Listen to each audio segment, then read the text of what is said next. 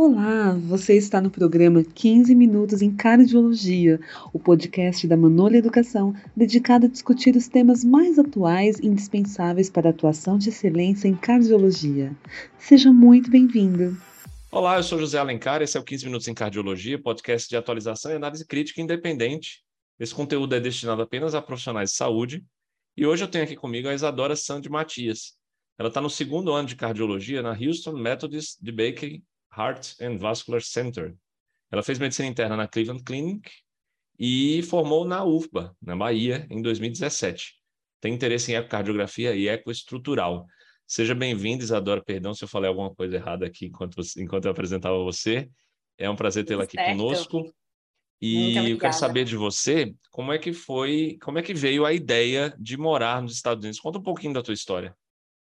Então, muito obrigada, primeiramente, né, por uh, me receber nesse, no seu podcast. Sabe que eu sou uma imensa fã do seu trabalho. É, sigo, assim, a risca, mando para minha família inteira seus tweets, seus posts, assim. A minha casa já virou lei. É, a ideia de vir para os Estados Unidos surgiu muito durante o intercâmbio, né? Em 2014 eu fiz intercâmbio é, do Ciências Sem Fronteiras na época, é, fui para San Diego, na Califórnia, e fiquei um ano na Universidade de San Diego. E nesse período, eu, no meu tempo livre, assim, da, fora da universidade, eu já estava na faculdade, né? Acho que eu era, se eu não me engano, eu era terceiro ano de faculdade. E eu ia acompanhar sempre um, um cirurgião vascular. Na época, assim, eu tinha interesse em cirurgia, estava começando a faculdade. É, eu acompanhava após os, os, o horário do, das aulas, assim. E aí me interessei muito pela forma que a medicina era praticada, pela medicina baseada em evidências, pela tecnologia, assim, tudo, e me interessei por é, tentar fazer a residência nos Estados Unidos, né? Assim, eu pensava assim, eu vou acabar saindo de Salvador, de qualquer forma, ou para São Paulo, ou para algum outro lugar, por que não dar esse pulo mais alto e, e tentar fazer nos Estados Unidos? E aí foi assim que meio que surgiu a ideia, eu comecei a estudar para as provas, deu certo, e estamos aí, né? Já há cinco anos aqui, quase. E como é essa preparação para os STEPs? Então, é uma preparação bem exaustiva, é, bastante, requer bastante, requer bastante dedicação.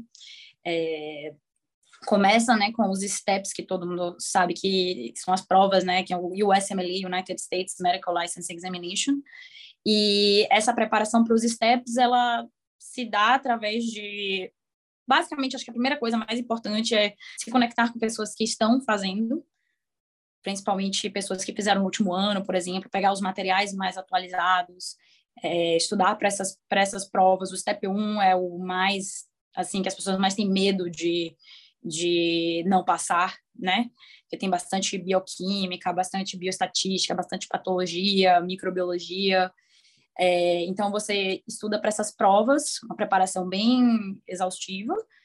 É, depois que você faz as provas, você junta basicamente um portfólio seu, assim, de é, seu currículo, suas experiências de pesquisa, suas experiências de estágio e seu inglês, um, um personal statement, né, que é um, um, um, texto que você tem que fazer basicamente explicando quem é você, quem é você além do seu currículo. Eu acho que é uma coisa que, inclusive, eu acho bem bacana.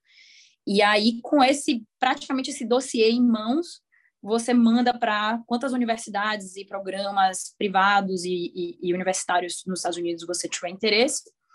E aí esses programas vão avaliar, né, sua seu portfólio e te convidar ou não para uma entrevista. E depois disso você existe o match, né, que já é um processo um pouco mais complexo, mas é basicamente isso, assim, fazer os steps, preparar um currículo bem feito, é, ter contatos em, em, termos de estágios, observerships, é, todas essas pesquisas para que você possa pegar cartas de recomendação e montar uma aplicação forte.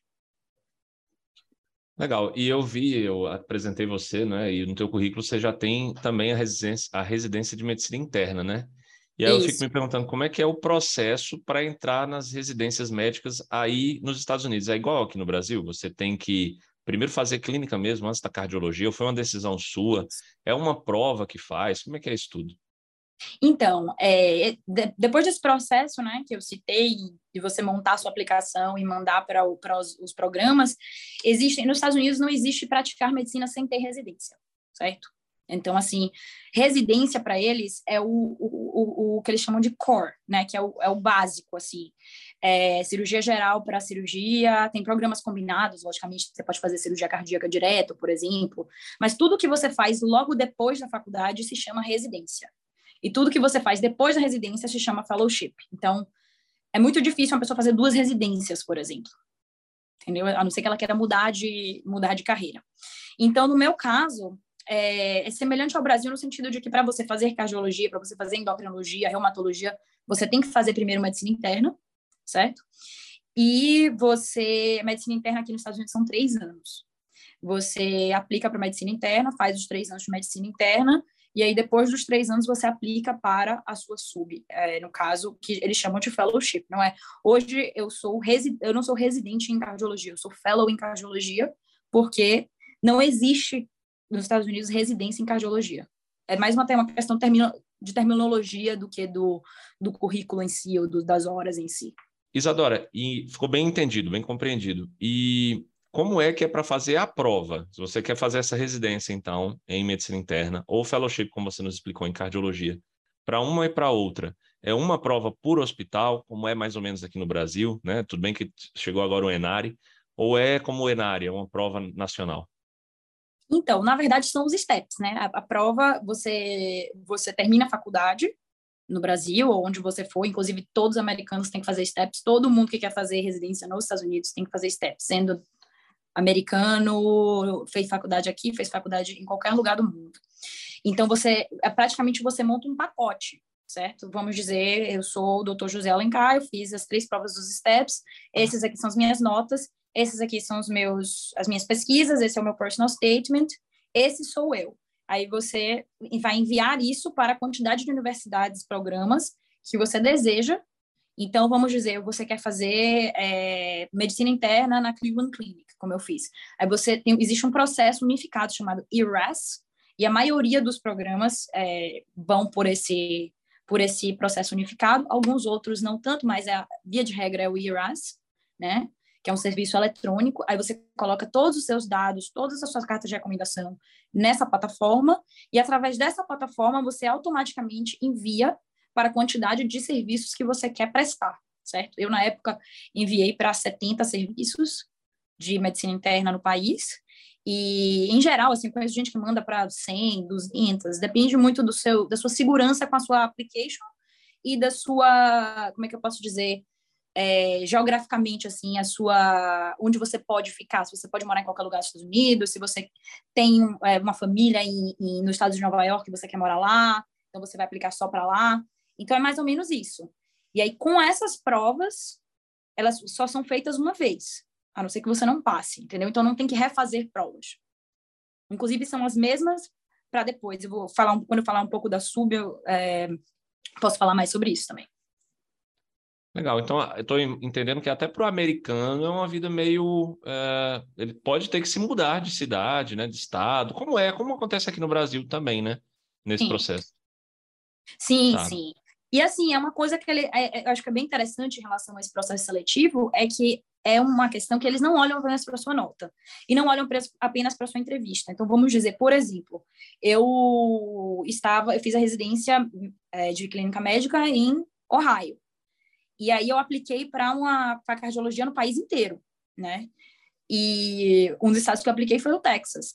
Eu precisei entrar em contato com as pessoas daqui para falar, olha, eu tenho interesse no Texas pelo motivo tal, é próximo do Brasil, eu falo espanhol, eu, eu acho que eu vou é, que eu vou é, ter uma boa produtividade nesse estado, etc, para poder eles olharem para a minha application de, com outros olhos também, entendeu? Então eles, eles também olham para essa questão, a sua família é daquele estado, eles veem que você tem laços naquele estado, que você vai prova provavelmente querer ser contratada naquele estado. Então, eles não apenas olham para o que você pode oferecer para eles, mas o que eles podem te oferecer em determinado programa. Muito bem, muito entendido. É, e como é a residência de cardiologia, então, nos Estados Unidos? É, qual, qual, a duração? É, você está no segundo ano, você falou, né? Quantos anos Isso. mais você tem pela frente? Qual é a carga horária? Quanto que você, é, se você puder, claro, né, falar qual é, a, qual é a bolsa né, que você ganha por aí? Então, é, a residência, o fellowship né, de cardiologia tem duração de três anos, Isso via de regra, né? Claro que cada é, lugar pode ter uma exceção. Tem programas, por exemplo, é, em Chicago, recentemente eu soube de um, um colega, isso é pertinente até para sua área, que está fazendo um programa combinado de cardiologia e eletrofisiologia, ele vai fazer em quatro anos, eu acredito, e vai terminar com os dois, certo? E, mas, via de regra, a cardiologia são três anos após os três de medicina interna, a aplicação é semelhante, no sentido de são as mesmas provas que eu fiz lá em 2018, eu utilizo essas mesmas provas dos, dos STEPS, coloco as minhas novas publicações que foram feitas durante a residência, é, é, cartas de recomendação de mentores que eu tive durante a residência, cardiologistas, e aí ela tem essa duração de três anos. Carga horária varia muito de lugar para lugar. A residência da gente aqui, o fellowship de cardiologia daqui, do, do The Bake Cardiology, ele é bem o que, que eles chamam de front-loaded, né? Eles, eles fazem uma carga horária exaustiva no primeiro ano, para que no segundo e no terceiro ano você possa afunilar para a sua subespecialidade mais, fazer pesquisas e, e assim, desenvolver mais outras, é, outras habilidades, né? Então, primeiro ano, é, os rodízios basicamente são, é, a gente pegou dois, todo mundo igual, né? O primeiro ano todo mundo igual, pega dois meses de eco, é, dois meses de cateterismo, de, no caso direito esquerdo, você fica no, no Cath Lab, né, aqui, é, por dois meses. Você pega dois meses de UTI e quatro de interconsulta e dois de C avançada. Acho que eu fechei os 12 meses do ano. E aí você tem direito a 21 dias de férias que você pode tirar em rodízios que não requerem cobertura. Por exemplo, se eu estiver no rodízio de IC avançada, eu não posso tirar férias porque não tem, é, porque o rodízio precisa de cobertura, porque é enfermaria. É, mas se eu tiver num rodízio, por exemplo, de ecocardiografia, é tranquilo, porque tem, assim, às vezes quatro fellows no mesmo rodízio.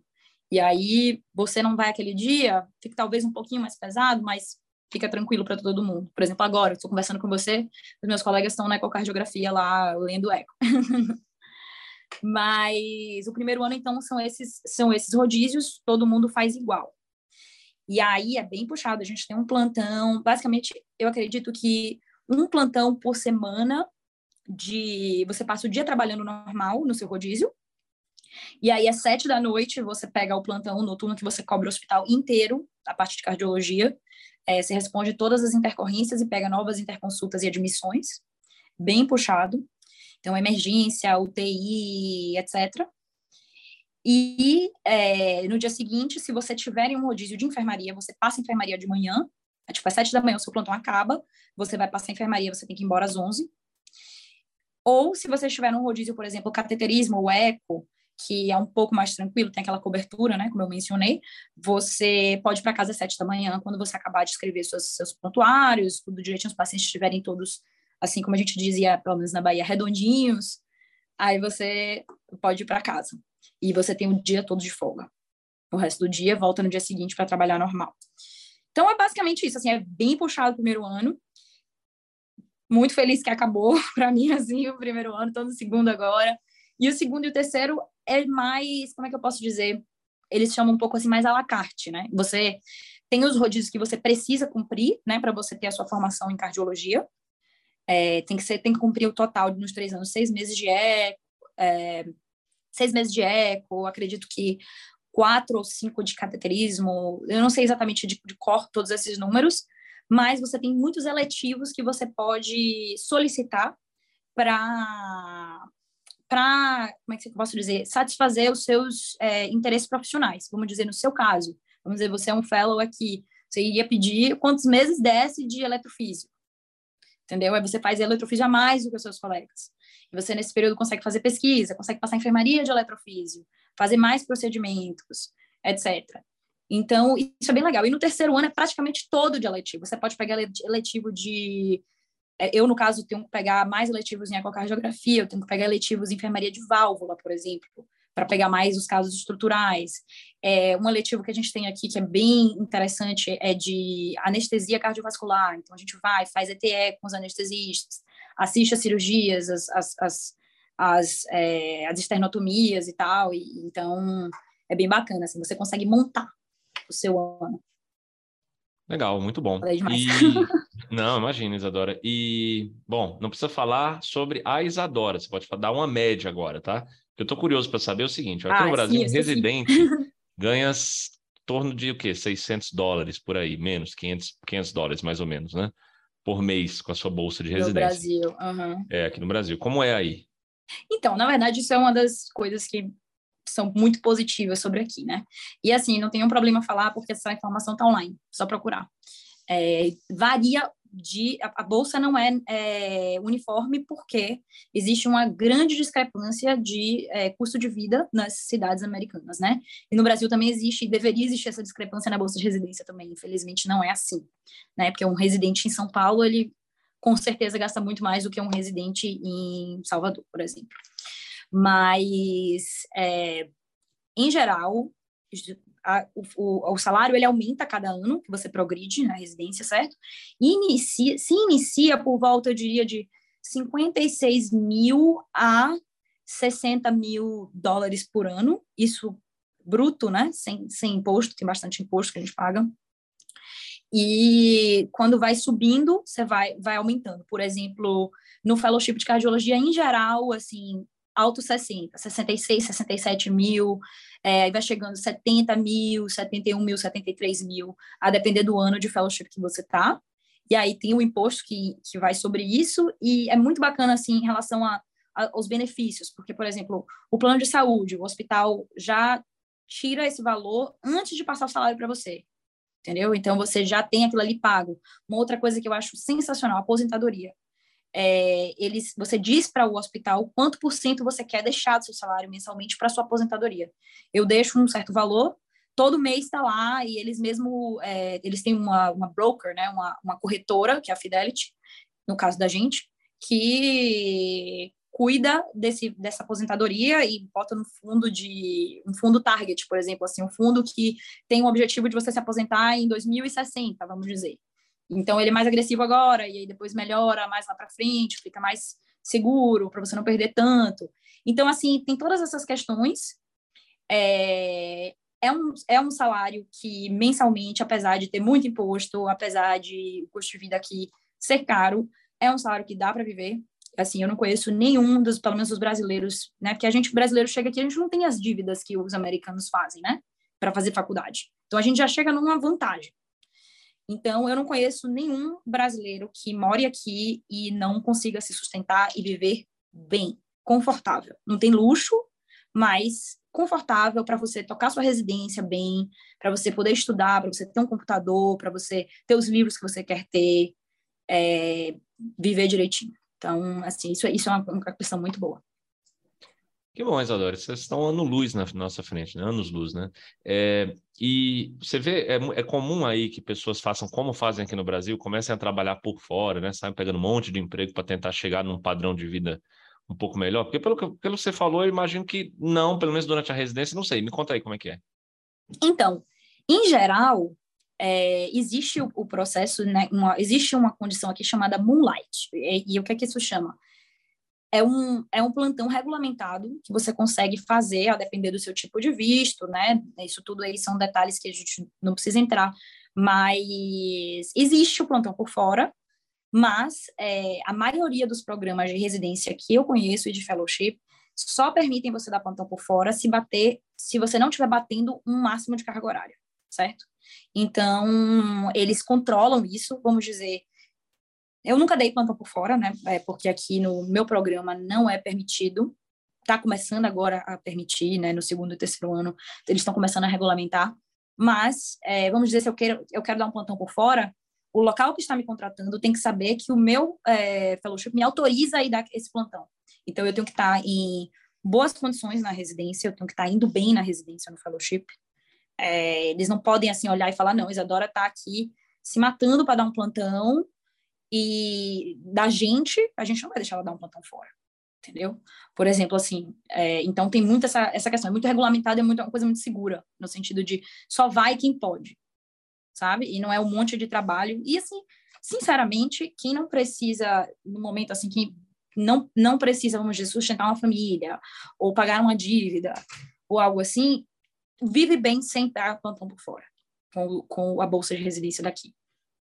Entendido. É, acho que é também uma questão de cultura, né? É entender que você, quando está na residência, pelo que eu, eu, entendi muito bem, você ainda está nesse período ali observacional e realmente você, para sair da plantão, você tem ter a aprovação de alguém, coisa que aqui no Brasil não existe, né? Infelizmente Sim. também. E assim, aqui você tem que ter residência para ser médico. Então, por exemplo, se você é primeiro ano de residência de qualquer coisa, você não pode dar plantão por fora. Você, depois do seu segundo ano, você pode pegar tipo uma pré-licença médica, como se fosse até um CRM, né? Porque a minha licença, por exemplo, atual é uma licença de treinamento.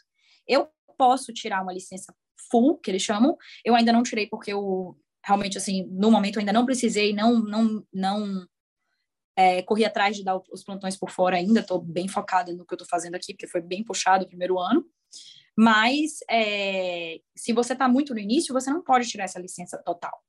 E se você não terminou é, medicina interna, por exemplo, vou dar esse exemplo de medicina interna, você só pode dar plantão em determinados lugares afiliados à sua, é, à sua universidade, ao seu, ao seu, ao seu programa de residência. Entendeu? Às vezes tem gente que dá plantão na própria residência, para cobrir plantões extras, por exemplo.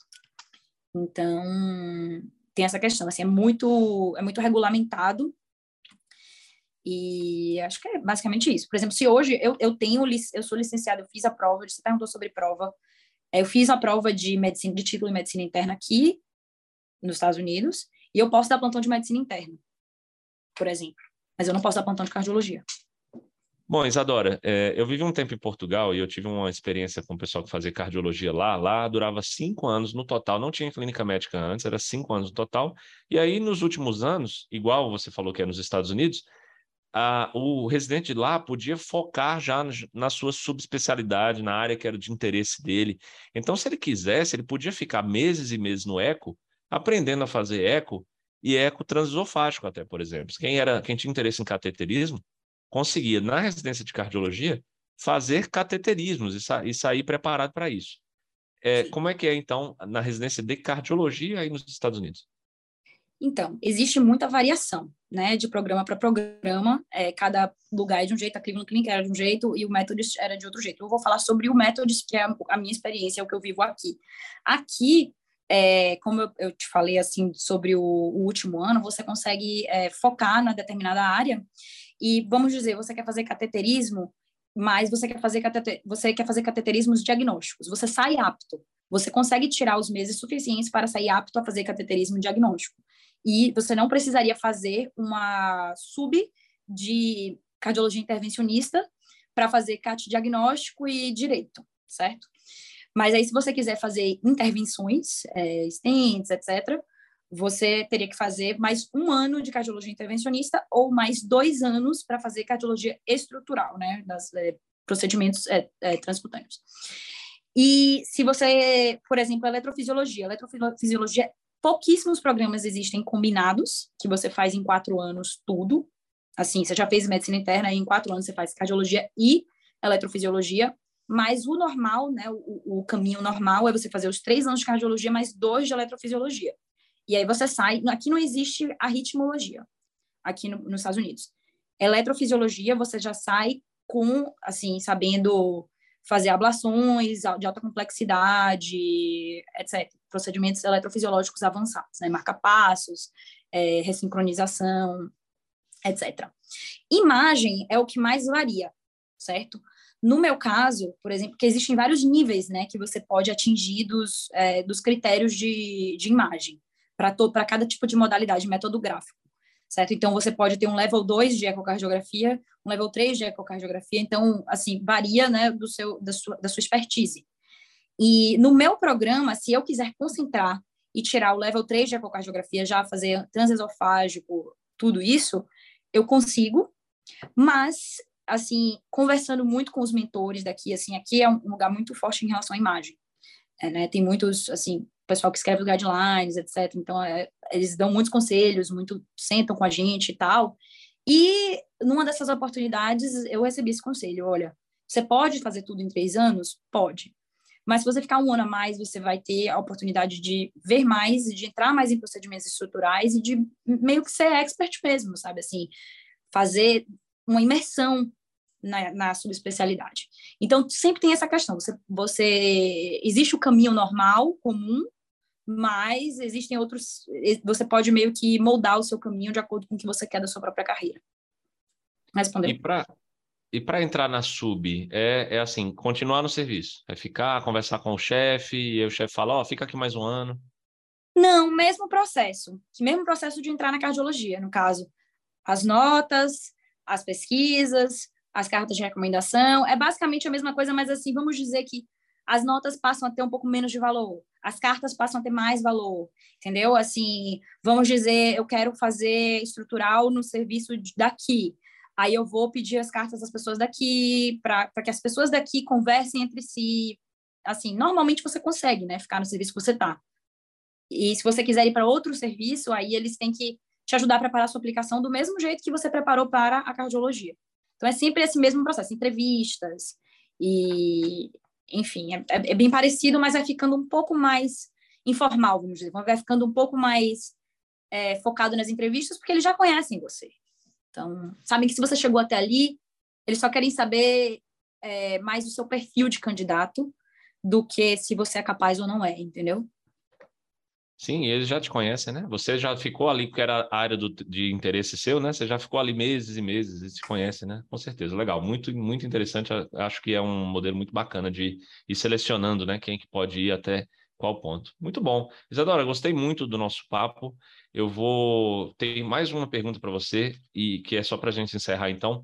Que conselho você daria para alguém que pretende seguir os mesmos passos que você? Por onde é que ele deve começar? Eu acho que o principal conselho que eu posso dar, eu vou falar duas coisas. Uma é por onde começar, né, como você falou, mas o principal conselho que eu posso dar é escute quem já fez e é, se espelhe nas pessoas, sabe? Assim, escute as pessoas é, ao seu redor. Quem está lá na frente, quem já teve histórias de sucesso, histórias de fracasso. E eu acho que men é, ter mentores é a coisa mais importante de qualquer processo de sucesso, entendeu? É, é, é que você queira na sua vida, você saber escutar é, pessoas mais experientes. E onde começar, eu diria, saiba inglês muito bem, eu acho que isso aí é fundamental, né? É, eu sempre falo assim, as pessoas que estão começando a faculdade de medicina, lê artigos em inglês, tente ler os seus livros em inglês, estude para suas provas em inglês, vai te ajudar em tudo na sua vida. E é, tente fazer estágios nos Estados Unidos o mais cedo possível, né, para você ter os contatos e entre nas redes, assim, eu diria, Med Twitter é muito importante é, para você se colocar, para você aprender, ver o que as pessoas estão discutindo, sabe? Ver é, quem são os nomes da área que você quer fazer, entrar em contato com as pessoas, conhecer gente, sabe? É, eu acho que é muito importante. E é basicamente isso. E assim, seja humilde, erga a cabeça, você vai receber um monte de não até você receber um sim.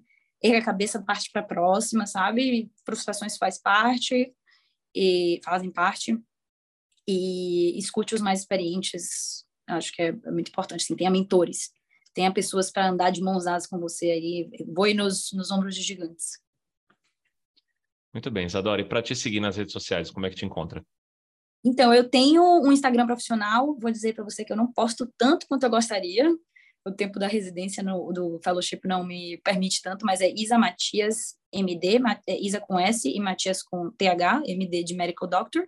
Mesma coisa para o Twitter. Eu sou um pouco mais ativa no Twitter do que no, no Instagram profissional. Então, pode seguir lá que eu vou tentar sempre estar tá dando mais dicas, não só de cardiologia, mas da vida por aqui, da residência por aqui. Sempre que eu posso, assim, eu ajudo, assim, faço bastante é, que a gente chama de mock interviews com residentes que estão aplicando agora, é, ajudo a corrigir as, as, os personal statements, dou uma olhadinha no currículo, sempre que dá, porque foi o que fizeram por mim lá atrás e é o que eu preciso devolver agora, né? Com muito, muito, muito bom, prazer. Isadora. Muito bem, que bom. Olha, pessoal, gostei muito do nosso papo. Obrigado, Isadora, por ter estado aqui com a gente. Tenho certeza que nossos ouvintes adoraram também. Se você gostou, pessoal, então, segue a gente, é, coloca aí para se inscrever no podcast, para você já receber as atualizações à medida que os novos episódios foram, forem sendo lançados, tá bom? Muito obrigado, então, a todos e até a próxima, pessoal. Tchau, tchau.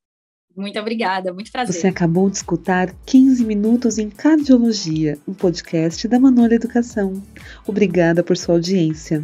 Visite nosso site e descubra os conteúdos, cursos e livros mais relevantes para a sua área.